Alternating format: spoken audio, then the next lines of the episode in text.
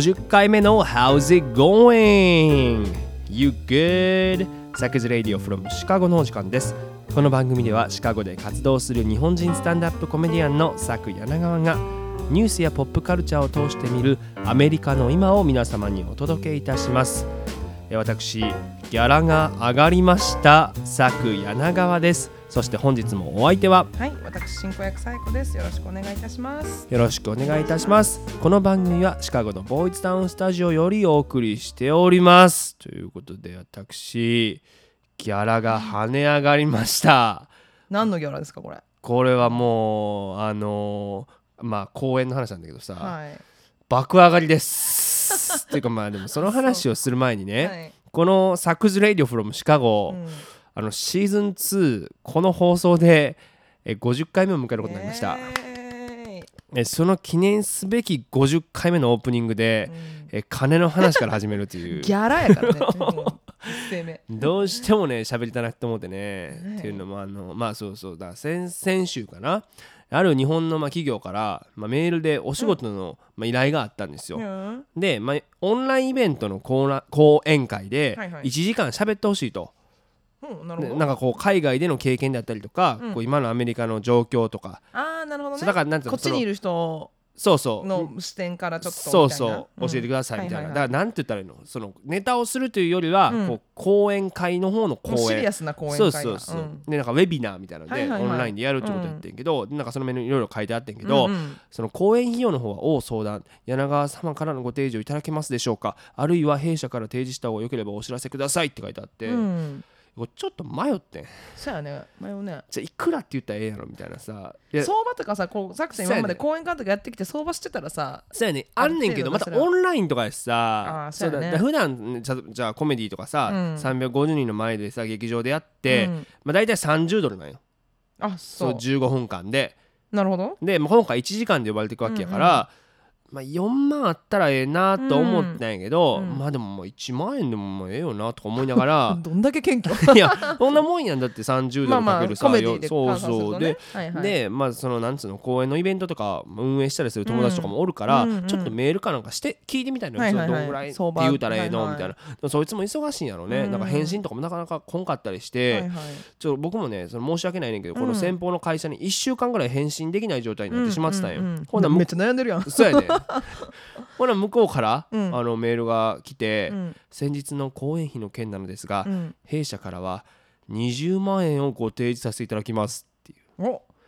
ええ 桁違う言うて。あー1万って言わんでよかったーって思って。いやあのねほんまやそれ。ほんまやで返信せんことがこんなにも功を奏すことね人生でなかったから。多分この間が逆に向こうからあもしかしたらやっていただけないのかもね。あじゃあちょっとあそうそうあかったん？その間に。とかって思ったんじゃほんまやったらそうなんやほんまやったら8万9万とかやったかもしれんけどああそうなんや様から1週間返事がないから。お知らんよお知らんよ。あ のなんかでもそういうのさなんか古事成語とかでありそうだよね。これ中国の昔の話とかからこう待っとけばいいみたいな。待っといたらギャラ上がるでみたいな。ありそういやでもなんかもう頂点になって思ってさ、なんかもう部屋で一人でさ、うん。MC ハマーかけて一人でちょっと踊っててなん「トゥールルル」つってキャン「トゥタッチですールルキャンタッチです」って言ってたよ一人ででもそう言って「ああかんかんかん隣の人にまた文句言われて隣の人来るからおるからもう本当になおるから本当また文句言われてドドドーンって叩かれるからさいやもう20万円もももらんねんそうやね20万円もらうからもう僕が引っ越したるわよもうちょっとええとこにでもさなんかその返信でさ「はいもう20万円最高です」っていうテンションのままさメール返すのもちょっと小物すぎるちっちゃやんいつ入れて。最高ですっつって。そう。だからあのしゃあなしですよもう今回だけ。もう特別にね。もう20万、まあ、今回だけ。もう今回だ何けそれ。いやほんまねいつも1時間だったら大体ほんまあの21万7千円なんですけど 今日だけもう20万でまあいいですわっていう。って言いたかったんだよね、うん。だってさそのその差額の1万7千円でさ、うん。あの多分ロブスター食べられたよ、ね、食べれる食べれる多分うん言ったら、ホールロブスター食べれるよ。言ったら21万7千円できたもんねこれ。ね来たとそねそこで1万7000だけ上げるところがちょっとさくちゃんやなと思って。あのそこに28 38万とか言わいれてさ。やもうそいもうそんなねもういあかんのよそんな言ったら大きく出たら。でも思ったんはそのなんか目先のお金にこだわったらあかんもうそんな ロブスターいつでも食べれるようになるから20万でめっちゃ喜んでるやん誰が言うてんのいやあかんよその日本政府と一緒で今だけ金だけ自分だけになってまうからさあまああかんと思っていやでもだそれで言ったら僕 1, 1万円でもね、うん1時間で最高の仕事するよ、はいはいほんま普段、でうんこれなんかさ、うんなんでこんなの声高に今言うたかっていうと、はい結構いろんなところでなんか、うん。サクさんギャラ高いらしいって言われてるらしいね。なんだ何をふっかけなどんだいややったことないよ。だだからなんかサクさんギャラ高せやからイベントの司会とか頼まんようにしようってなってるらしいねんけど、いやいやいやシカゴのジャパンフェスティバルの総合司会、あのギャラ0円でした。そうやったね。うん、安い男ですよ。思ってたもんサンジャポもおはよう日本もうん NHK のあの密着番組も全部ギャラゼロですから。あれ NHK もあるじゃんゼロよ。そらもうそれはもうこんなコスパがいい男おれへんねんから。あ、またコスパって言ってももうね、僕コスパコスパ言うやつが一番嫌いなんよ。なん。かそういうなんか横文字に対してそうねなんか。えーあのいや別にあのコスパっていう言葉が嫌いなんじゃなくて そのなんていうのすぐコスパを求めすぎるやつ、うんなんて合理性ばっか求めてさなんかその余剰がないねんそいつらには。なるほだからもうなんかそいつらのもう芸術を介する感受性なんかないから寄り道とかさ そうなんそういう余剰にできるもんなんよ。ど。そんな芸術のいや理解性がないそうやでもだからなんていいの？たでもだって楽して簡単に幸福を得ようとしてるわけやでしょそんな。んいやそういうわけじゃないと思うよ。いやいやもう僕はもう聖書読んでるからちゃんと。楽して手にしてもすぐ失うねん。狭き門より入れって言われてるやんっていう。あのココスパ言うてる人そんなそんななんか ねなんていうのかなそんな人なの？これに聖書を持ち出すやつは大体やばいやつだからね。そうね。聖書引用して説教してくるやつはもう大体ねおじさんですよ。本当に。おじさんやし怪しいしもう。んそうやね。何の話やったっけ？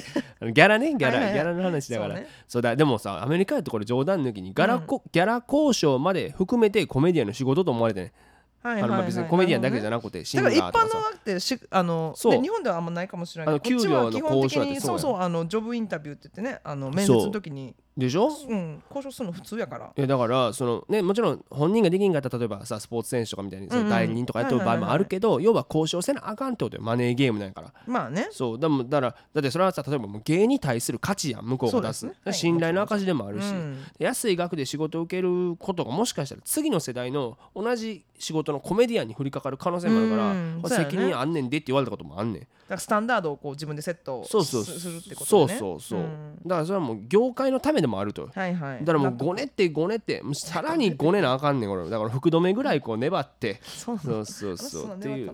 毎年ね粘ってくれはるからね。その後輩のためにはね あの福留さんがやってはんのは。はいはい。だからさいや僕実は言ってこの今日の収録の後もうん。ショーなんやけど、うん。もうめっちゃ交渉粘ったってん。おなんかまあこれうん。コメディアン企画してブッキングする、まあ、うん。インディーショーと呼ばれる、はいはい。まあ、だから劇場でやるショーじゃないのようんうね、ん。でまあ割と早い段階で、うん。まあ、あのそんな大きい規模じゃないんだけど60人ソールドアウトってなって、うん。ね、でしかもコメディアン6人出んねんか、でみんなシカゴのトップコメディアンですよ、うんのメール来たらさ、うん。ギャラが全員10ドルって言われてたのよ。あそうなんや。15分やって。それはあんまりにもっていうことで、うん。頑張って交渉してですね、あの2ドリンクチケットゲットしました。う んやった。これね。でもこれギャラ以上行くんちゃう行くよ快挙ですよ。ね。そうでもちょっとあの高いウイスキーはあかんっていうルールなんやねん。あのそうだから山崎とか響とかはダメなんじゃない？ダメなんや。まあ、あるか知らんけど。あそジャック・ダニエルですこっちはもう。ジャック・ダニエルは飲み放題です。う 飲み放題。でもあのねさツードリンクや。2ドリンクは飲み放題です。ただ3杯目から、あのなんと、うん。コメディアン割引でうん。30%オフです、これは素晴らしいです4杯目まで飲む予定ですけど。あそう。よかったあの本当に舞ね台前にね飲んでからこう4なるほど。杯行って。勝ち誇ってから行くから。僕がと得た権利だって言って。すごいねこれ交渉。えこれ全員コメディアン全員そう全員分のだけじゃない全員分をこんだけね出したっていうのはね僕はもうね誇りに思ってますよ そうだからね。今これ収録をしてるのがさ月曜日の午後じゃないですか、はい。だからまあ月曜日から僕の夜は長いということでね あのニュースに移りましょうも。う、はい。っていうのもあのこの前オープニングさ、あのコーナーね。うん。15分ぐらい喋ってたのよ見たら。まあ、。確かに長かったよねちょっとね。そうやねん。だからもうビーガンに怒られたっていう話から、うん。なんか謎の多様性に話が展開し そこからオリンピックの閉会式を経て着地はフラワードラムソングっていう。壮大ですよ本当にだまあでも今日ほらもう50回目ということで、はい。えーね、それにふさわしいゲストも呼んでますからオープニングもねこれぐらいにしないとというか、あのオープニングからあの金の話しかしてないから。50回目ですって言ってで金ねもう。のしかもその後 MC ハマー金と MC ハマー MC ハマーもほぼ金だから。あそうか。うんということでねなるほあの今週も行ってみましょう。最初のコーナーです。What's happening America?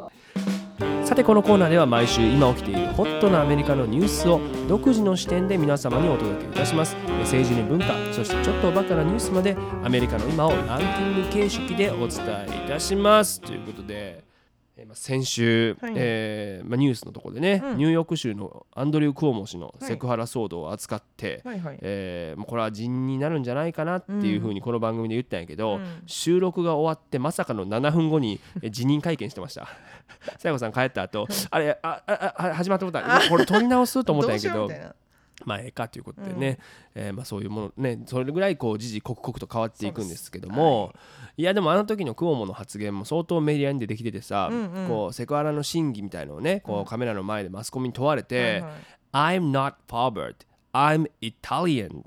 俺は変態なんかじゃない。イタリア人だというあの謎のコメントを残しまして。やっぱね まあイタリア人らしいよねこの。というそうだからイタリア人イコール伊達男みたいなさ、うん。ステレオタイプの破壊力がすごくって。ユニバーサルやもんねこれ。そうやね日そうやね本だけじゃなくて。そうやねでもうん。さすがにやっぱ抗議運動起きてたよまあまあイタリアあのそうどうなってあんださ周知あの一応ねその。こう州をまとめる方やからね。そうあと、なそうそうそう。そういう人のコメントとしてどうなんだあと。ステレオタイプすぎないかみたいな。なるほど。まあ、今2021年としてのやっぱコメントだよね。まあね。でもよく考えたらそうさっきも言ったけどユニバーサルやイタリア人が伊達男そうチャラいっていう。日本人はそう思うやん。イタリア人は。でもそれはなんでかって言ったらやっぱジローラモがさ簡単に言ったらその再生産をひたすら忠実に誠実にやってきたからっていう結果はあるよね。まだいらっしゃるのジローラモさんはちなみに。めちゃめちゃいてはるよ。だからまだ忠実に誠実にやってはるよ本当に。っていうところでね。でもなんかそのさクオモの去り方とか見てた時にもさ、なんかちょっと思い出しちゃったのはあの福田康夫元首相が辞任会見かなんかで、うん私はあなたたちとは違うんですっていう最強の捨てゼロ入ってたよね あのメディアの人に。中国新聞がなんかの記者に。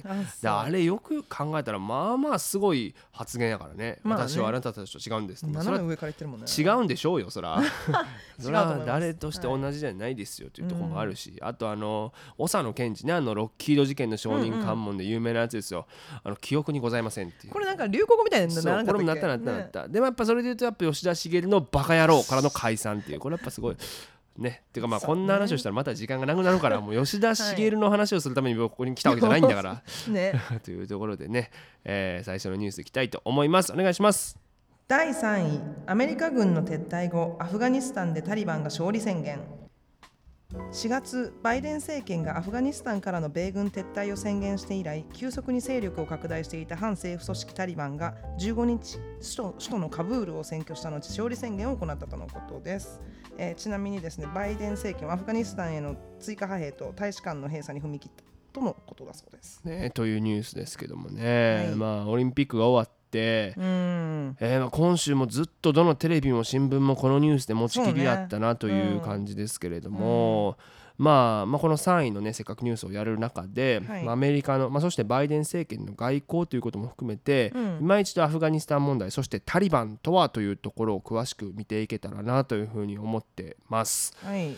で、まあ、まず今回何があったのかということを順を説明していきたいんだけど、はい。まあ、もうご存知の通り、うん。今から20年前2001年9月11日、えー同時多発テロが起こったじゃないですか。20年前だよねもうね。もうそうやで。そうで、まあ、その報復として、うん。えーアメリカ主導の有志連合軍がタリバンの当時率いていたアフガニスタンを攻撃、はい。えーそしてその結果1ヶ月後の10月にはタリバン政権は崩壊したというわけなんですよね。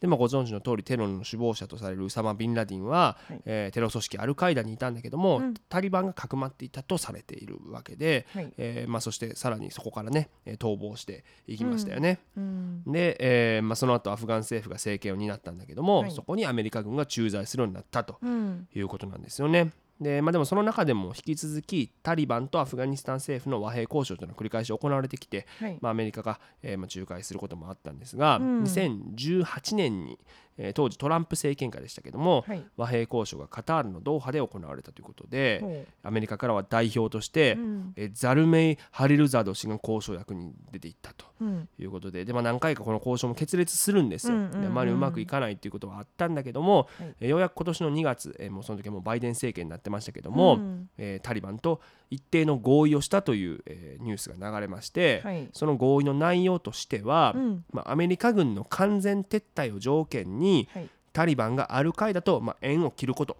なるほど。そしてアフガニスタン政府とちゃんと和平交渉することっていうのが、まあえー合意で、まあ、うん決まったということなんですが、はいえーまあその後ねバイデンも今年の4月かな、うん。えーテロから20年目の節目にあたる2021年の9月11日を期日に、うん。アメリカ軍をアフガニスタンから完全撤退させますっていうのを明言したということで。なるほど。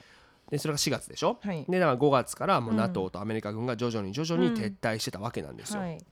そしたら、うん。今やってんで、うん。タリバンが侵攻を始めたというわけ。もともとタリバンの勢力ってアフガニスタンの南部に強かったらしいんだけど、はい。えー北部からぐんぐんぐんぐんこう攻め降りてっていうのかな攻め降りてえー特に7月に入ってからは、うん。もう政府軍もさもうすごいペースでタリバンが攻めてくうんうんるから、民兵集める暇もないぐらいにぐーっともう、えー攻め入入れられて、結果として、えーもう多くの主要都市が次々にうん。タリバンの手中に収められて、はい。あっという間に首都のカブールまで制圧し、え結局そのタリバンが勝利宣言を行ったということなんですよね。でまあこれを受け実質アフガニスタン政府はまあ降伏ですよね。でまあ崩壊したと、えーまあ言っていいと思うんですが、えーガニ大統領もすでに、えー情報によると飛行機で隣国ウズベキスタンのタシケントに出国したという情報も出てるので、ね、だからまあタリバンの支配下になったということなんでしょうね。ねそうそう。まあ、だからそのアフガニスタン政府はもともと戦闘を行う意思をあまり見せていなかったんじゃないかっていうことをね、うん。あの BBC なんか報じてましたけども、はい。というのもやっぱこう市民の流血をね防ぐためにそこでこうしね、市街地でこうバンバンバンバンこう、ねうん。銃撃戦になったりとかうん。空爆になったりすると良くないんじゃないかということで、まあ、実質タリバンにまあ降伏して明け渡す形を取ったんじゃないかみたいなことが書いてましたけど、はい。でもそれでもね、うん。このまあ4ヶ月のうん。間にタリバンの侵攻で少なくとも、えー一般市民1,000人以上が犠牲になったっていうものが出てるからさ、いやーまあよくはないよね。よくはないですよ。ねえうん。しかもね未成年が乱暴されたり、うん。あとはこう女性がさ、うんタリバンの兵士と無理やり結婚させられたり、はいまあ、もう誘拐ですよほぼ、うんっうん。ていう事事態が相当起こっていて、まあ、これは大変大きな問題なわけですけども。はいそれだけじゃなく今本当に、えーアフガニスタンは大混乱だというニュースがうん。ね日に日にまあ流れてましたけど、はい。まずあの ATM とかにさ、うん。長蛇の列がねなできてああもうみんなお金を下ろすかってことで。うんあとはこうタリバンの支配から逃れるべく首都カブールからこう別の都市とかもっと言ったらはいはい。別の国に、うんうんえー逃れようとする車で交通渋滞がものすごいことになってたし、いうん。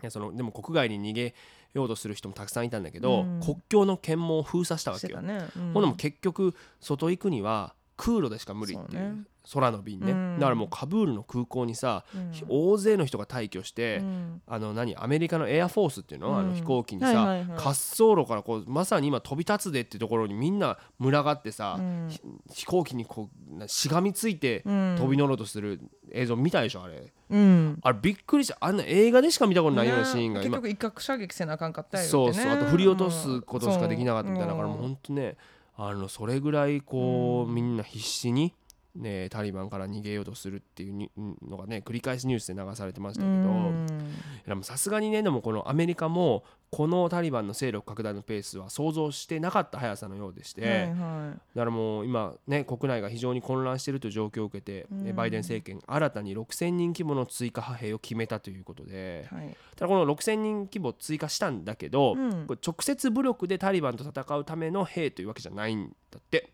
もう市民を助けるとかこそうそうそう。ヘルプが目的なそうそう、ん。まあ、あとももっと言うと現地のアメリカ人を、うん。えー秩序ある安全な退避はいはいはい。させてあげるため、なるほどね。あとは、うん。アメリカに協力しているアフガン国う民を安全にこう避難させてあげるためにというところで、えー6000人うん。まあ入れたということなんだけどね、そうそう。あとだからそれで言うとねあのカブールにアメリカ大使館が、まあ、もちろんあるんだけども、うん。その急遽閉鎖ですよ、うん。で職員を、えーカブール空港で臨時オフィス作ってそこで任務に当たらせるってことを明言してましたから、うん。だえー、と今日の朝か、はい。大使館の正常期もね撤去されたっていうニュースが入ってきましたけど、うん。でもさなんかこうニュースとか見てるとね、うん。こうもうまあ言ったらごったごたじゃないですか、ねで大慌てじゃない、うん。でこういう混乱があの1975年ベトナム戦争でさ、うん。サイゴンが陥落して撤退する時を想起させるっていうことで、あら。こう両方の映像をこう重ね合わせてさ、はいはいはいうわまたこの事態が起こったって、まあ、うん。結局はアメリカが敗北したっていうことじゃない、うんうん。と報じるメディアも、えーまあ、たくさんありました、うん。でもそれに対してあのブリンケン国務長官はねあの会見を行って、うんはい。いやいやいやあの今回のはもう最後のとは違うからっていうのをね、うん。ABC でもあの CNN でもいろんなところに出て言ってたよ、うん。反論したよ。もういろもうほんと引っ張りだこだったんですよ、で言ってたのがとにかくまず文脈をはっきりさせようぜと、うん。アメリカがアフガンにいた一番の目的は911で我々攻撃した連中に対抗するためやから。うん。でその後でオサマ・ビンラディンさばいてテロ組織アルカイダの能力を後退させるという目的は俺たちやったんちゃうんっていう。うん。そうやね。そのまあこれオバマ政権の時にね、うん。えーまあ行われましたけどその時の、うん。だから副大統領がバイデンだし、はい。その時にまあ外交になっていたのがこのブリンケンでもあったから、うんうん。で、まあ、そもそもアフガンに行った理由については我々は目的達成に目的ね達成したやんけとうんうん。いうことを強調して、うん。えー我々の部隊をねアフガンに残したところでうん。現状がずっと維持できできるということではないでしょっていうそうやね。ねうん。えーまあ、続けてましたね。で、まあ、だけどこんだけ早くタリバンが勢力伸ばしたことは、ちょっと見通し甘かったですっていうことはやっぱ言ってたね。なるほどでまあさそのブリンケンがねテレビにいっぱい出てこうやっていろいろまあはいろんなコメントを出してる間、うん。えー大将バイデンは何をしているのかというとですね、はい。えーあの夏休みです。休暇中。休暇中です。キャンプ・デイビッドというワシントン郊外の山荘山荘だね。だからもうだから浅間山荘みたいなところじゃないの。浅間山荘じゃないんだけど。山荘で涼しいところでうん。まったりしてます、なるほどね。でももちろんね会議とかオンラインでやったりする報告を上げてるし職務には当たってんねんけど、うん。いやもうこんな緊急事態でホワイトハウスにおるべきなんちゃうんっていう懸念もまあ、えーちょこちょこ出てはいるというのがね今のメディアで報じられてますけども、うん。まあでもあのこの事態にですねあのトランプ前大統領この番組で結構久々だね、トランプ前大統領の話をするの、あのコメント出してまして、はい。バイデンの政策の全てがちぐはぐだ。弱くて無能すぎる。直ちに辞任すべきだっていう いつものあのコメントしてるんだけどはいはあのまあ CNN から、うん。えてかそもそもこの撤退は、うん。トランプ政権時に決まったものなんではっていうあの真っ当すぎる反論を受けてたねあのその通りなんです。その通りですね。そうだトランプってそもそもさ、うん。アメリカファーストをずっと掲げてるから、うん。意外とその軍事戦略については割と縮小する流れを結構いろんなところ取ってんだよね、うん。だから日本からもなんなら撤退するでみたいなコメントを出したこともあったぐらいね、っなるほど。ていうところで。うん。で、まあ、一方この、えーまあ、バイデン政権が行った撤退というね、うん。えーまあ、アクションについて、まあ、アメリカ人どう思ってるんだろうっていう世論調査が行われてるんだけども、はいえー先月実際にシカゴ大の行った調査によると、うん。過半数のアメリカ人がこのアフガン撤退を評価しているというのが出ていて、うんうんでもポイントはこれ先月なんよ。はいはい。先月。あーこの調つまり、そうそのタリバンがぐわーっとすごいペースで、はいはい。えーし進行する前なわけですよ。うんうんうんでももちろんねその、まあ、過半数が支持している理由としてはこの20年間も紛争いっぱいあってさ、うん。もちろんこう人権がないがしろにされてる状況とか見ててもこれもう疲弊してるわけやっていうのがあって、まあ、撤退した方がいいんじゃないかとか言ってんねんけど、まああのまあ、そのさタリバンがぐわーっと進行していてしかも今これ SNS とかでどもうさ同時にさ、うん。うん。状況がこうシェアされるじゃない。そうやね。でまあ本当に多くの問題行動とかが報じられてる中で、いやいやいやこの撤退はアフガニスタンを見捨ててしまっていることになるんじゃないかとっていう疑問視する声も大きくなったのは事実だなという感じですね。でもちろんさ、まあ、さっきもちらっと言ったんだけど、うんこの女性の権利がないがしろにされる可能性が非常にあるというところは、はい。えーまあ、ずっと問題視されていて、うん。これまで20年間の、まあ、努力、まあ、いろんなさボランティアの人が入ったりさ、うん。そういう人権を守る人たちが入ってうんいろいろやってきた努力っていうのが無駄になるんちゃうかという指摘も多いわけですよ。なるほどね。一応ねタリバンの、まあ、うん。広報官みたいな人がさ、うん。えーこう声明を出してて、うん。いやあのヒジャブってあのねこう隠隠すあのムスリムの人がそうそうそう。頭にかぶるね。あれをしてるのであれば外出も認められるし、教育を受ける権利を奪うことはないし、人権も奪うことはないですよって言ってはいるねんけどそのトップのその声明はそうやけどさその、ま、動いてる人たちがさ実行されてないってことよね結局。そうやね、のだからそれこそだってあのマララさんね、うん。それで、はいはい。銃で撃たれたりとかしたじゃないんだ、そこで今回もこういろんなね、えー問題がもうすでに出てきてるっていうところから、まあ、やっぱりこうそこが状況が良くなくなっちゃうんじゃないかって不安があるのはね、うん。えーあると思うんですね。でそれに対しての批判っていうのがバイデンに集まる可能性はあるんだけど、まあ、本人はあくまでも、えー撤退に関して後悔はしていないと正当性を主張しているという状況でございます。まあでもいずれにせよさ、もう思うねんけど、うん。もうそのベトナムのそのサイゴン陥落は75年ですよ。うん。でその時点ですでにさこう世界の警察としてアメリカがいろんな国に政治的にも介入して支配を行うモデルって機能せんかったわけや、うんんうん。だからそういうことになってたんだけどもうアフガンでもこのアアメリカの力が完全に及ばないっていうのはもう自明でしかないでしょ、うしかもねさっきも言ったけど SNS でいろんなことが今世界に伝わってしまうわけやそうやね。でだからそれでいろんな意見も出てきてる中で、やっぱこのなんかアメリカが世界を全部っていうのはもうちょっと本当に無理がうんあるよね。そう。だでもびっくりしたのはそのアフガンのさ、うん。ガニ大統領ねその政府軍うんのそのトップですよってガニ大統領、ウズベキスタンに出国したって言ったやんその後さ昨日見たらフェイスブックで国民にメッセージ出したから。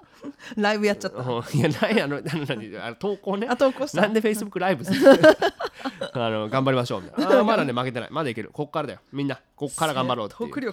すごいんだよ。だからまあね。でもまあこっからまあ本当に混乱がまた出てきてしまうんじゃろだろうなと思うねんけどさ、まあこれはもう本当笑い事じゃなくいろんなね命が奪われないといいなと思うしねないがしろにされる人権っていうものはないことをね祈るしかないですよ本当にね。だからもうこういうニュースって本当になんかなんつうんだろうな。まあ見てすごいテンションはそれは上がらないんだけどさ、うん。なんかメダル噛んでるおっちゃんのニュースやってる場合 ちゃうでと思うよね本当に。ねいろんなことが世界で起こってるから、うん。ね、日本もだって8月15日の終戦記念日を迎えたわけじゃないですか。ね。ね、だからまあいずれにせよ戦争、まあ、もちろん紛争を含めてさ、うん。まあよくはないなとは思いますよ。うん。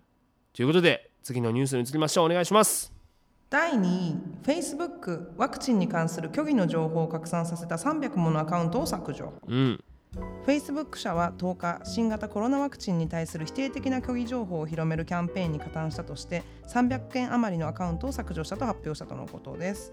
えーこのキャンペーンはですねロシア企業が行っていたものだと見られております。またロシアかいっていうね ことなんだけどもこれもまあ別になんか驚かなくなってきちゃったよねね。ロシアのこういうなんていうのままあどこまで政府が絡んでるか分かんないけど、うんうんうん。国絡みのその、うん。なんていうのハッキングというかさ、混乱させようみたいなのがね。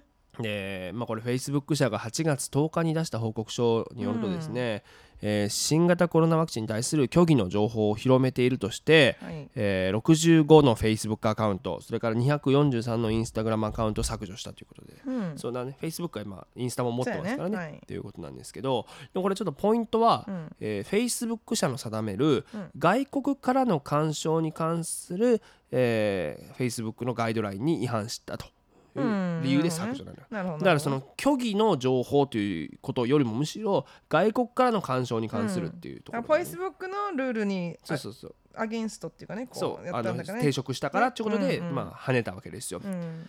でまあどういうことが、えー行われてたかというと、まあ、新型ウイルスのワクチンあるじゃん新型はいはい。コロナウイルスのワクチンに対する、うん。だから国民の信頼を損なうことを目的に、はい。虚偽の主張をバーッと拡散して、えーでそれをか拡散してくるインフルエンサーを募ろうとしていたということなんだよね。で、えーもう特定されていてうん。ロシアに拠点を置く企業、アドナウという、うん。えー会社の子会社で、インフルエンサーマーケティング企業のうん。ファッツェっていうところが虚偽情報拡散活動に関連性があるということが、えーまあ、調査で分かったんだって。うん。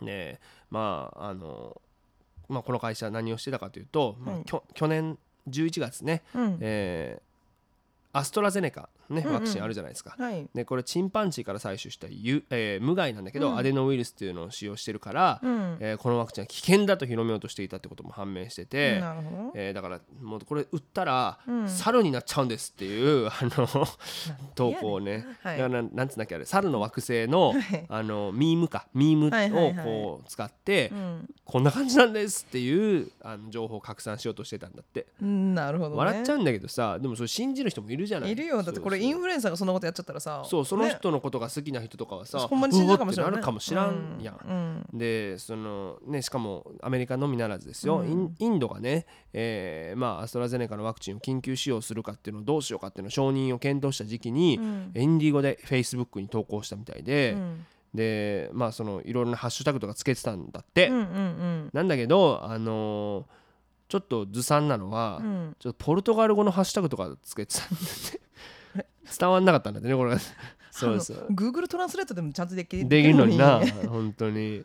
でまあそういうのもずずさんなこととかもあったからなんでしょう、はい。こういずれの活動もさまざ、まな手法を用いたにもかかわらず大きい反響を得られず、うん。まあ、失敗に終わったと。うん。いうことで、まあ、でも本当いろんな戦術を使ったみたいで、ほまあ、言ったら誤解を招くような情報をオンラインで広めるためにまあそのね、えー誰か雇ったりとかさ、うえーしながらこうやってでもそれが全部結果的にはまあうまくいかなかったんですしだからまあ突き止められてしまった部分もあったのかなとも思うんですけど、ということでね、えーまあ、一応一見落着なのかもしらんけどさ、うん。なんかほんまに、まあ、まあ日本でも今ワクチンどんどん進んできててさ、まあ、ほんまになんていうの、まあ、ワクチンの嘘情報、うん。えーもうそうなんだけど、うん。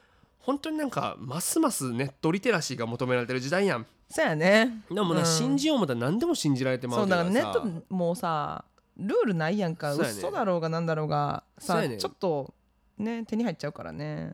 楽して手に入るやんさっきの、そうやね。もうさ狭き門から入らなっていう俺おっさんが言うやつやから。あの自分に知識がないとあかんよね。だからこのそそうありふれてる情報みたいのがねただ何が正しいかって読み取れる自分のねいや特に知識が必要とか怖いだいいつの間にかそういうのを信じてる人だけをフォローしてる可能性もあるやん。そりゃそうやと自分の意図とはさ関係なく。いやうん。だからさそんなんで言ったらさなんか僕らのちっちゃい時とか、まあそれこそそういうなんていうの、まあ、人格を形成するじゃんけど思想を形成しつつあるさはい。思春期の頃とかってさ、うんうんうん。もう別に SNS なかったやん当たり前。そうやねまあうんうんうん。でしょ？でなんかこうそな唯一そういうなんかこう情報でおおほんまかと思ってたのって、うんうん。あの週刊誌の最後とかちょっとエロい週刊誌のさ最後とかに出てる、うん。このブレスレットで金運がアップしましたみたいな。あなんか黒とか黄色のこういうなんかそうあの金玉色玉があったりとかするのあったりとかさあとこれで彼女ができて人生変わりましたみたいなさか宝くじが当たりましとたみたいな、ね、かそうやねんとかあとあと謎に背めっちゃ伸びるみたいなやつとか。絶対後ろのホームページだねこそう後ろの白黒になってんねんなあったね。でもさなんかさもうそんなん花から信じひんやん。そうやね。まあもちろんそのの信じる人がおるからそこに広告出す意味もあるしそうね今までなんなんかもうすごい何万個も売れてますよみたいなそうそう言ううもんな。何秒に1個 売れてますよ。さ言う。まあ買ってる人はいるんやろうねそうおんねんけどなんかそことかでさなんかこうあこれは違うわとかなんか分かった部分あるやん、うんうんうん。まあ、その週刊誌もちょっといかがわしいからそれ読んでる時点でちょっとお前もどうなんて思う話はあんねんけど。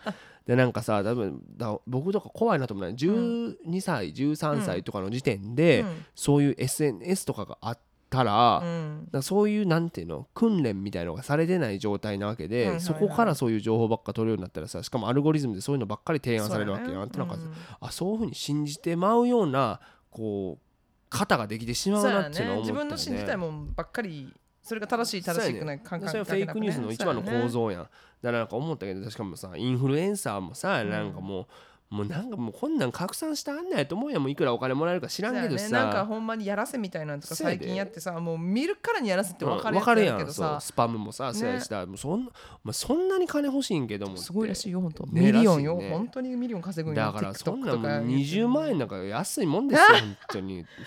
1万円言ってたからねそうそうやで。だ僕のとここうへんもんそういうの。インフルエンサーじゃないから。インスタ毎日投稿するたびにフォロワー減ってくから、何を投稿してんだよしてない。普通の写真やで。よっぽど僕の顔が嫌いなんちゃ だって顔の写真やもん。舞言ってない金運金運上がりますよ。この画像さん拡散したらとかシェアしてくれたとかやってへん？それやったら何人減るかみたいな。多分あんまり減らへんと思うねあれな。本当に。だからまあいいねんけどなということで次のニュースいきましょう。お願いします、はい、第1位まさに幸運。12日間で宝くじに2回当選する男性が登場、サウスカロライナ州に住む男性が12日間で宝くじに2回当選したとのことで1回目は400万円そして今回は3億円に当選し世界一幸運な男として注目を浴びているとのことです。というニュースですけれどもね。すごいね。すごいなこれね。ラッキーやねほんまに、いやすごいよね、うん。だからなんかこうサウスカロライナ州教育宝くじっていうところが発表してるんだけど このニュース。だ日本語に合わせたらすごい。ね。何教育だから全然この言葉で一緒にならないよね普通、うんそうやね。並ばない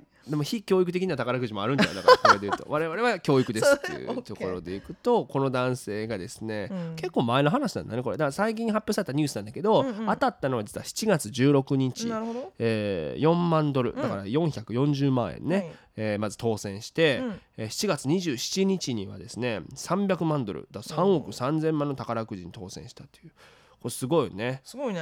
えーだからこのですねサウスサウスカロライナ州、教育宝くじによるとですよ、また言うやん。どんだけ好きやねん。なんかこう、えーガソリンスタンドで、うんうん。えー宝くじのメガミリオンズクイックピックっていうのを購入したらしいね、はいはいなんか聞くよねよく。そうそうその辺のこのキャッシャーのとことかにこうピピってこうピピって入れるやつね。そう。でやるで毎回ガソリン満タンにすんねんて、うんあのガソリンスタンドで。はいはい行ったら毎回宝くじを購入してたんやけど、なるほどねほんでも当たった時はもうまさに信じられませんでしたと。もう家族もびっくりしてましたっていうふうに語ったそうでうー、んでだからこう確率で言うとね4万ドルにまず当たるのだけで、うん93万1001分の1らしいのよ。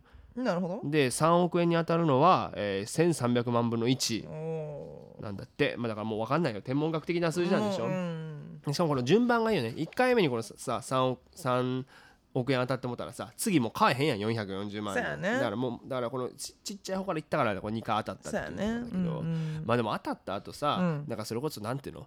あのアンビリーバボーとかさ、はいはい。世界仰天ニュースとかでさ、うん。その後に男を待ち受けていた悲劇がみたいなよう見るやん。絶対ネガティブよね。もう絶対ネガティブ。破産したとかね宝くじ当たって幸せに暮らしましたっていう人の話テレビで見たことないもんね。でもテレビも取り上げへんよね。普通の話やから。そただただそうやねそう。だからまあスポンサーが宝くじ会社だったらやるよね。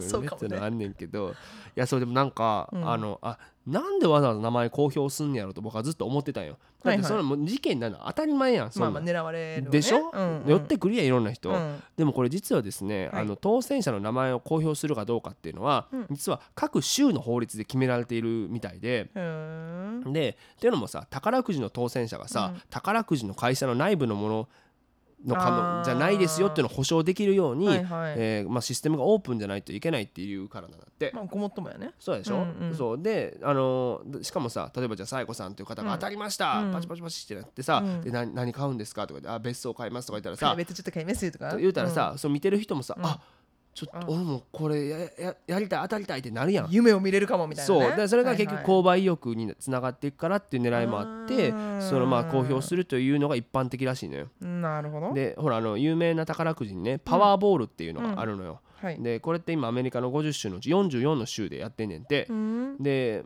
あのあとメガミリオンズっていうのは33の州でやってるらしいんだけど、はい。まあだからもうものすごい額出るやつ300億とか出るやつあるやん、うんうんうん。メガミリオンズってやつね。ででもその中で当選者が匿名を許されるのは、うん。実はたったの5つの州しかないんだって。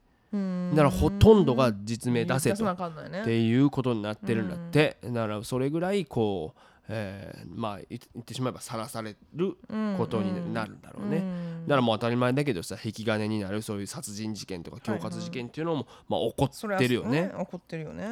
そうそう。だから、えー例えば、えーね、フロリダ州でまたこの、ね、家族同士で殺し合う事件がうんうん。起こっちゃったりとかしたし、うん。あとイリノイ州シカゴではですね、はいはい。これ僕覚えてるわ。あの100万ドル当てた男の人がう。ん。受け取った翌日、ん。えー毒を盛られて殺害される。マジか。何者かにっていう。それさお金取った人が犯人じゃない？そうよね。そうなんだよね多分とかさそういうの思う思うよね。うん。だからそういうのに対してこの当選者の公表がねうん。いやこれ1年後？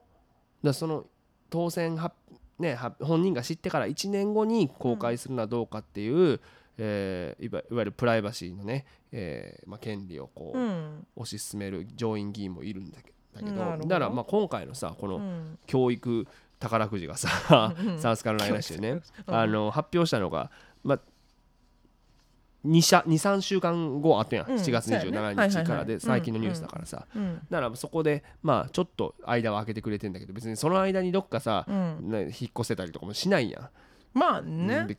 急に羽振るようになったなっていうのはもう分かってるわけやん,、う仕事行かないでしょ？30億当たったら、まあ、今わ回の人はそからんんなんやけど。よわからんよもう。いやマジで？どうなんやろいやだからそう考えるとなんかだからねまあ1年っていうのはまあ一つありかなとは思うけど。よね。うんうん。まあだから。まだまだ金残ってるやろうから。うん。いやでも当たりたくないねこう見ると。いいわよねね名前公表されて。多分これさくちゃんあのさくやなが当てました。1億円。言うたら隣の人もノックノックノックって来るよ毎日。いやいやしいやそうやな。う ん毎日来るあいつもた来るわ。もう金もらえるまで毎日来る。よ 訴える訴えるさきちゃんもちょっともう金持ってちょっとさ調子乗ってるから今ほなあげるわさスタバハイポンってこれでもうそれはしいやとかってやるやん、うん。そしたらあいつも引っ越したらいいねもう。ちょっといいアパートに。あともっと思うのはあのーなんだろうね。その20万のギャラとかいらなくなるよね多分。そうなると公演会やらない？うんやらないってなるかなと思いますよ。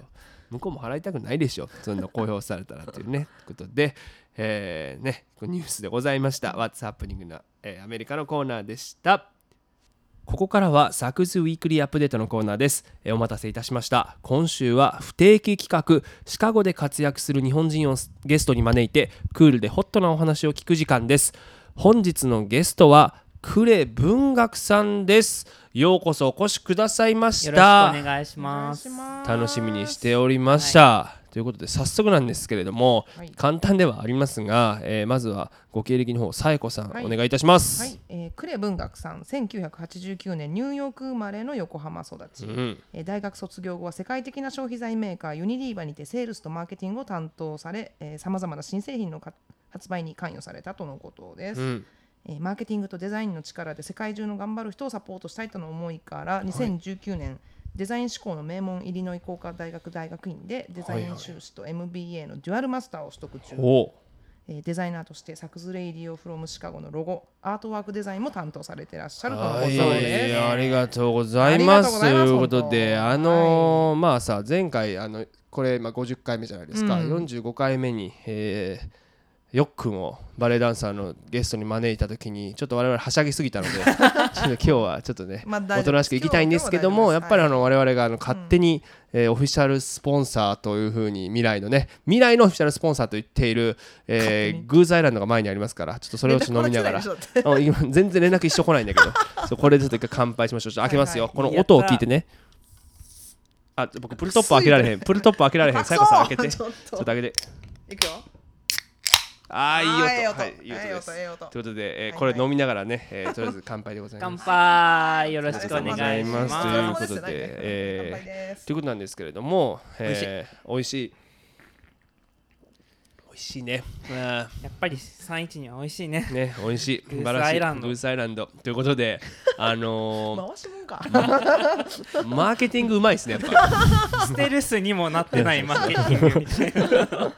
なんだよね。いやもうずっと僕いや僕個人的にもあの、はいよく飲ませていただいたりとかして、うんうで、まあ、あの仲良くさせていただいてるんですけどなんか結構気になったのはまあ、日本でさユニリーバーって結構まあ言ってしまえばまあ一流企業じゃないですか、うん。しかも外資じゃない、うん。でもそこでなんなんでこうすこうシカゴにねわざわざ来ようって思ったんかなっていうの意外と聞いたことなかったなと思って。確かに、うん。えっとうん。結構真面目な話もちょっと入れつつにはいはいはい。なると、はいはい。まあ、やっぱり消費財メーカーってすごく新製品発売のサイクルが早くてもう半年にうんうん。5個とか新製品出したりとかしていく形でもちろんそれぞれの製品ちゃんと2年前ぐらいから企画して、うん。製品のテストして OK が出てからじゃあ消費者に届けられるかっていうテストもしてっていうふうに2年間かかって出すんだけれどもやっぱり2年間でもどんどん時間がない中回していかなきゃいけないみたいなうん感じになってしまってひたすら回す回すうんうん。みたいになっている中で本当にこれってお客さんの消費者の皆さんのもためになってるものを作れてるのかなっていう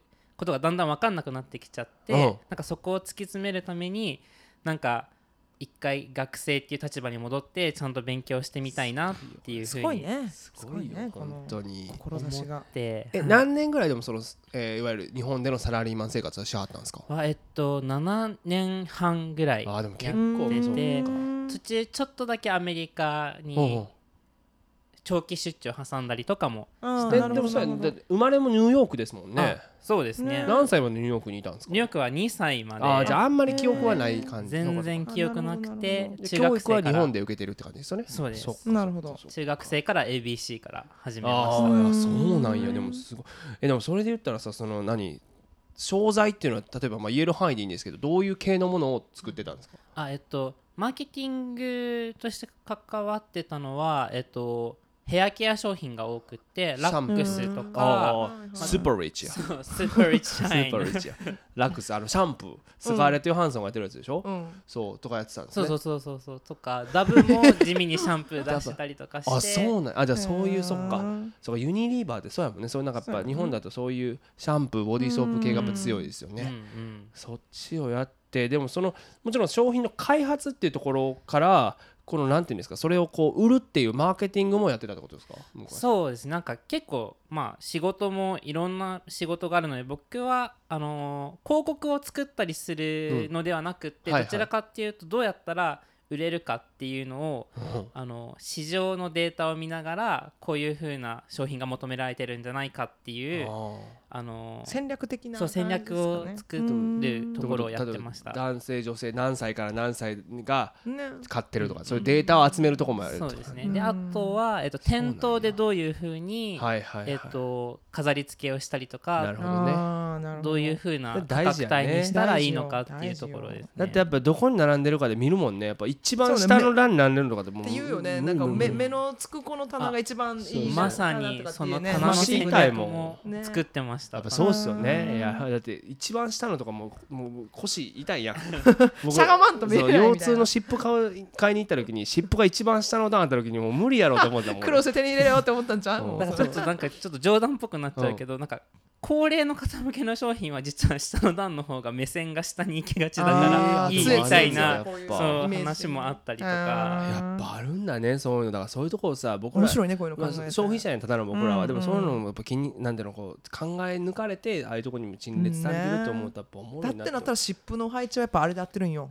いやあかんねんだからじゃあ湿布かがんかがまな取られへんねんおじいちゃんおばあちゃんとかでもうちょっとほらあの痛いわは 関節痛いわ言って湿布湿布ってなったら目線的にそこやんかああそういうことかでしょまあせやな。若いと子より多分お年寄りっていうかさせやな。ある程度の年齢の人が湿布知らんけど 勝手に。確かにな。あでもやっぱそういうのもでもちょっと考えてんねやなじゃない、うん。そううん。考えられてるんだよ、うんきっとその湿布だから文句言っちゃダメよ。湿布そうなんやね。カンパニーの人に。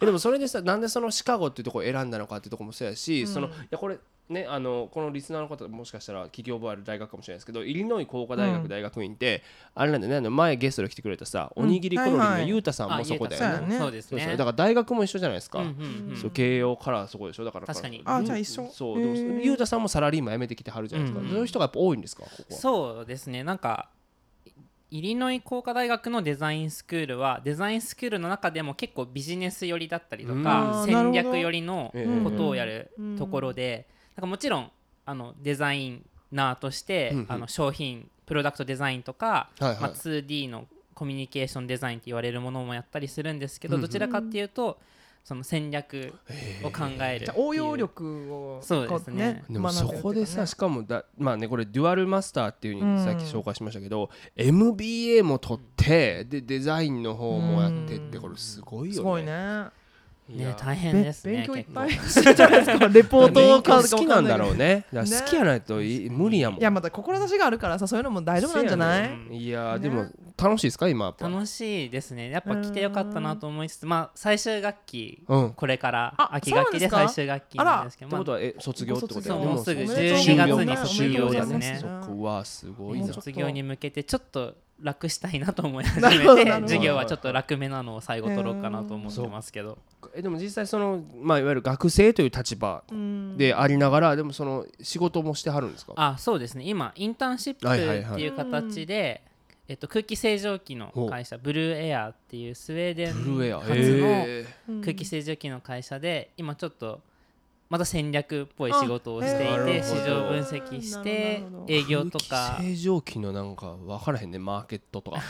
あそうでも。汚いとこ汚いとこがいいんじゃないですか。いや でもいやでもお子さんいるお家とかさそういうこと？でもまさに地域別で言うとそれこそウエストコーストらへんがやっぱ市場が大きくってうん。ワイルドファイヤーあったりとあかあそっかそっか。空気清浄機で治らんでしょ。まあでもの肺がなんかちょっともう気分的にもやっぱなるんじゃない？あとほらデンバーがあのすごく今かなんていうの？その空気が悪いっていうデータが出てきたりしたやん、だからそういうとことかってやっぱいね必要になったりするんかも分からへん、ね。影響します。なんかコロナで市場規模もう2倍とかあそう聞いたことあるそれ。全然なってて、ねだからあとね PM2.5 とかも流れたりするからね、うん。やっぱそういうのとかもあったりするんだろうね、えでもなんかやっぱ思ったんですけどそのデザインっていうところが今一番専門ではあるんですか？デザインとマーケティングやったらどっちがこう専門に近いんですか？えーっとなんか結構どっちも関わる部分が大きいので、うんうん。ここからがマーケティングここからがデザインってちょっと分けにくい部分もあるんですけど、はいはいはい。バッ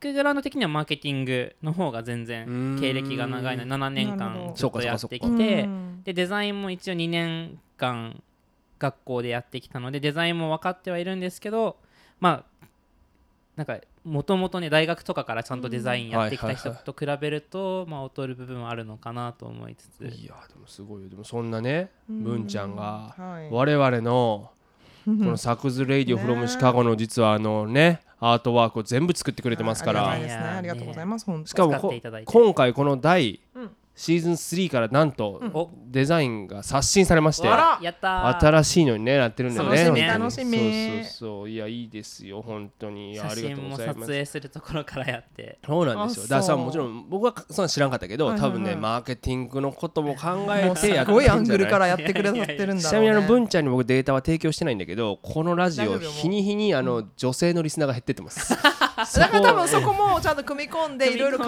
えて。そしたらどういうふうにするんですか？やっぱ男性受けがいいデザインにするの？それは。入れないっていう。あそれは画像の中に一切それはいそれは大事。今回ね入ってます僕。ゴリゴリ入ってますすでもフォトフォトショップでちょっとねあの顎の周りのお肉は削ってちょっと肌綺麗にしたりとあそうこれ本当にあの肌綺麗にフォトショップでしてもらったし、なおかつあの肌ケア用品をくれました。あ。だからフォトショップも使うのが本当多分面倒くさかったんだろうね。大変やったのね。だから今後はお前の肌はもう直さんぞという。ななんとかしろ直とせよっていう原打診をいただきまして 抗生物質。抗生物質。抗生物質でニキビを直しましょう。いうお願いしますくなってきたんだけどね結構ねあそうそうそう。っていうのはありがたいんですけど。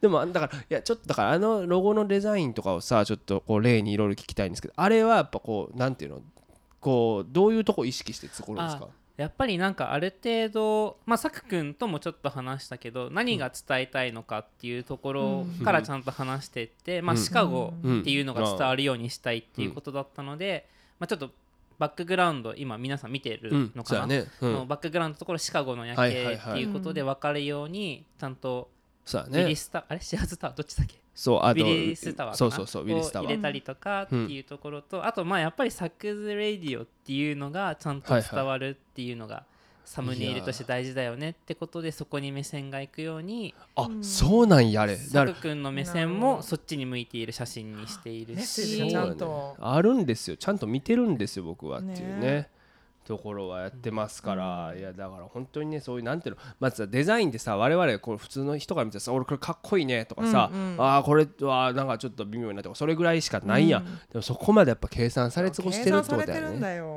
やっぱそらそれでもそらすごいわな。そらずっとさプロでやってはる人やから。いやでもなんかこうこれもあんま聞いたことなかったかもしれないです。今後まあ例えばですけど今日本でそういうサラリーマン経験をしてアメリカに来はったわけじゃないですか、うん。今後は例えば日本でやるのかアメリカでやるのかどういうふうにしていきたいんですか、えっと、今後はできればちょっとアメリカで就職しようかなと考えていて、就職あもう卒業後はもうそう卒業後何か、はい、デザイン関係かマーケティング関係の仕事をつけたらなと思いつつただ、まあ、サイドであのお手伝いだったりとか、まあ、ちょっと副業みたいな感じでうん。あのいろんな人をお手伝いできたら楽しいかなと思っていてら。しいですよ。今もね、うん。ちょっとさくくんもちょっとお手伝いしつつそのサムネイルとかね、うんうん。お手伝いしつつ、他も今日本で起業して頑張ってる友達がいたりするので、うんうん。その友達のちょっとデジタルマーケティングのところをお手伝いをしたりとかってグいうのをちょっとローバルに多し始めたところで。ね本当に。いやだからでもやっぱいいものをやっぱこう出していきたいんですか？そうです。ねあのなんかやっぱ応援ししてあげたいなっていうところがあってなんかいい商品だったりとか、まあ、ちゃんと才能のある人だったりとか今後何かを発信していきたいなって思うけど、なかなかっていう人とかをちゃんとサポートしていけたら楽しいかなと思って。すごいですよ。マザー・テレサみたいですよ。テレ得が得が高いでしょ。マザーテレサ。やりたいことがいやすごいなって思っていやだからなんかね本当にありがたいなっていうふうに思いますよ。いやなんかでもなんか今後そうですね。こう作品とかってどっかで見たりとかすごいできるんですか？ああえっ、と、ちょっと載せてこうかなとは思ってて、一応本当はウェブサイトあるんですけど2年前から更新してないからはい。更新そうね。します。ああじゃあもう ので見てください。ね本当に。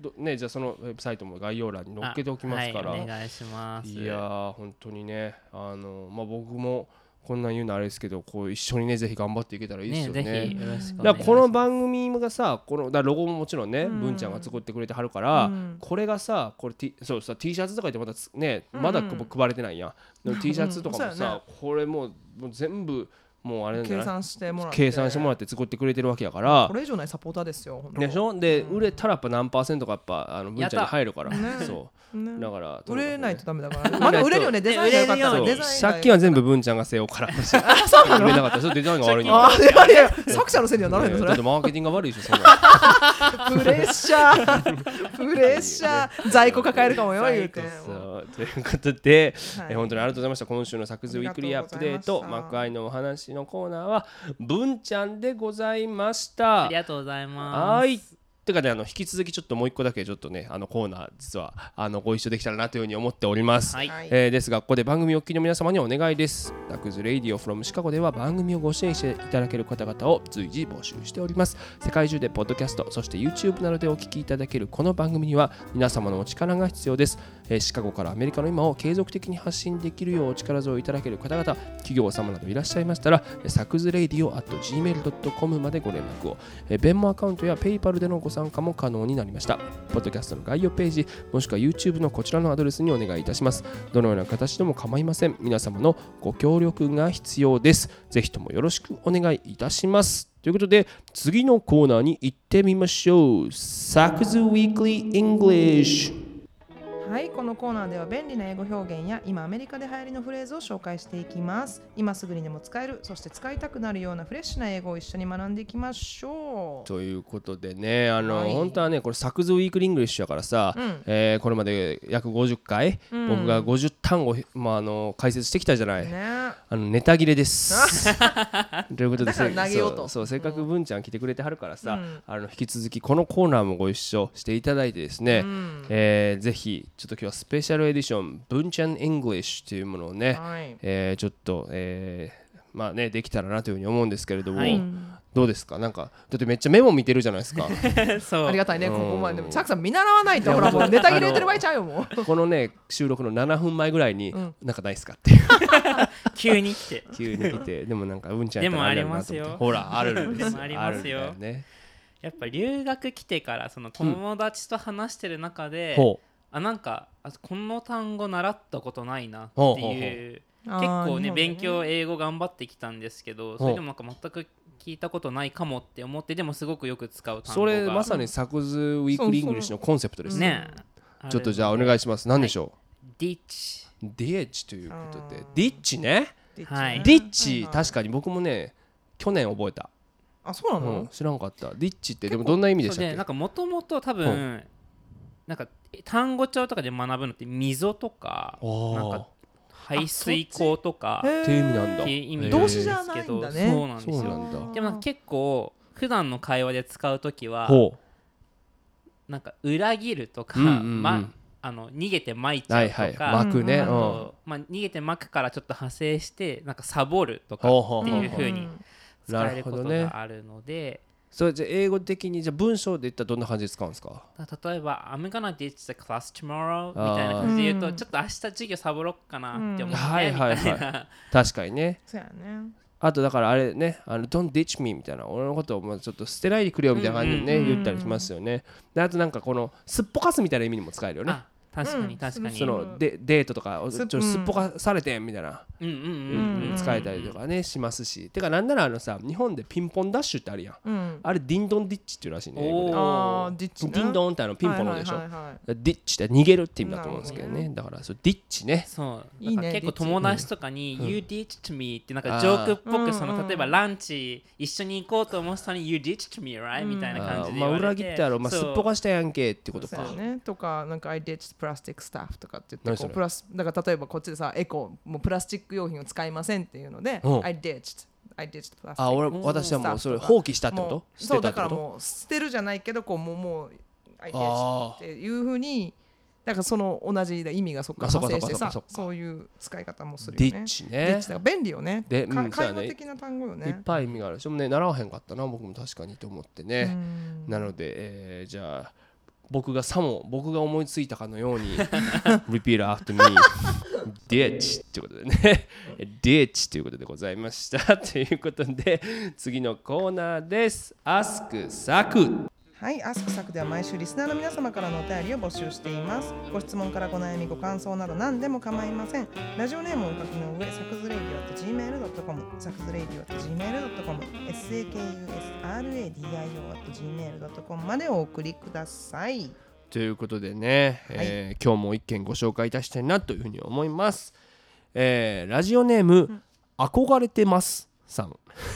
はい。えー、サクさんこんにちは。実は僕はサクさんの高校の後輩です。お！サクさんが一度公演に来てくださってから憧れています。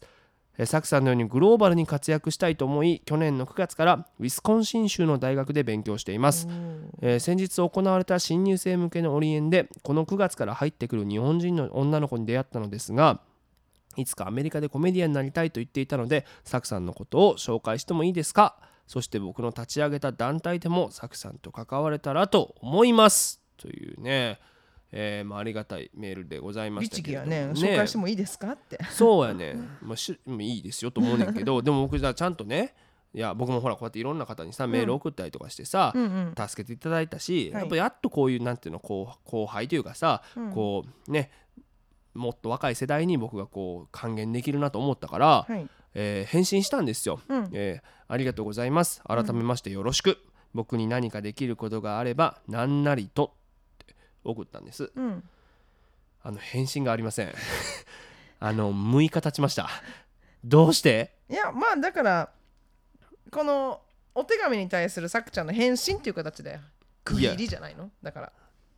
でもね何メルトモとしてつがら違うなんかでもほらど立ち上げた団体でも関われたらって言うからどういうことなのかなとかいろいろあってさで奥でさ普通なまあいいや。でもなんか僕はそのなんつうの？そのちょっとでもこう少なくとも憧れてる人だったら食い気味でメール来たよっしゃって言って返すやん、うんうん。あないんだと思って。でちなみにあのないんだ。2日後に、あのその多分紹介したんだろうね僕を。うん私はアメリカに留学していつかコントやスタンダップを仕事にしたいと考えているのですが厚かましいお願いですがぜひお時間をいただけますと幸いですっていうそのあ女の子？女の子が来たの。だからまた返信しましたよ僕は、えメールありがとうございます。僕にできることがあれば何なりとおっしゃってください。え返信がありません。えーそしてもうまだ返信ないから一応ねその後輩にもうん。行きま、送りましたよ、うん。えー先ほ先ほどまるさんその女の子ね、うん。まるまるさんからメール来ました。ありがとう。何かあればいつでも、まだ えー返信ないっす。スリーアウトです。何なの？あの僕僕がめちゃくちゃ連絡取りたい人になってうへん、んなってる、うん、スリーアウト。やっぱ最近のあんなのかな？若い子はあんまいいのかな、まあ、返信って寒いのかな？もうおっさんよ最近の若い子はやっぱメールは返信しないもんなんだろうね多分。一回投げたら。分だからこれで一区切りで向こう側としてはね、こううん。自分が送ったものに対する作者の返信よかった来た来た。じゃあ次なんかこの立ち上げ彼が立ち上げた彼かうん、団体みたいなやつ、ううん。ん。まあ、か彼よね僕って言ってるから、まあうん彼の立ち上げた団体。で何かしらこうプランが来た時に「あじゃあどうも」みたいなお世話になってますが実はこういうのがあるんですよって次来るんじゃない？つながっここでつながって一区切りやった。なるほどね。と思ってるかもしれないこの憧れてますさんは。はいということでこの番組では毎週リスナーの皆様傷ついてるよサクラテスの皆様からのお便りを募集しております。宛先はサクズレイディオ at gmail.com、えー私昨夜長はインスタグラムや YouTube 公式サイトなどでも随時情報を発信しております。お聞きの方々はインスタグラムの昨柳川そして YouTube も昨柳川公式チャンネルをフォローしてください。そして今お聞きのサックスレイディオもしお気に召した方々がいらっしゃいましたらぜひ SNS などでシェア告知してください口コミでこのラジオの魅力が広まると私ども非常に嬉しく思いますえーそして改めてここで告知です。私の著書「ゲラップスタンダップ戦うために立ち上がれ」が Amazon で可能でございます。ローマ字で作柳川と検索してください。ぜひぜひよろしくお願いいたします。ということでえーね、えー楽しい時間でございました。50回目でしたけども。そう発表としてさはい。あの50回行ったは行ったでいいんだけど、はい。来週私あのロサンゼルスにツアーで行ってましてあらそうあのてかあらって言ったけどあなたもいない。んですそうそうそうちょっと便乗して。そうそうそう。さくちゃんのせいにしとこうと思って。そう僕ら両方ともねたまたまちょっと,、えーちょっとスケジュールの関係でちょっと一周お休みしますけれども、やっぱ50回1回行ったからもうちょっと気を抜いて、いい区ね、切気をあそうだ違う違う気を抜かずに51 回目またちょっとこの蓄えてね蓄えてパワーアップしてえーまあって言わんと。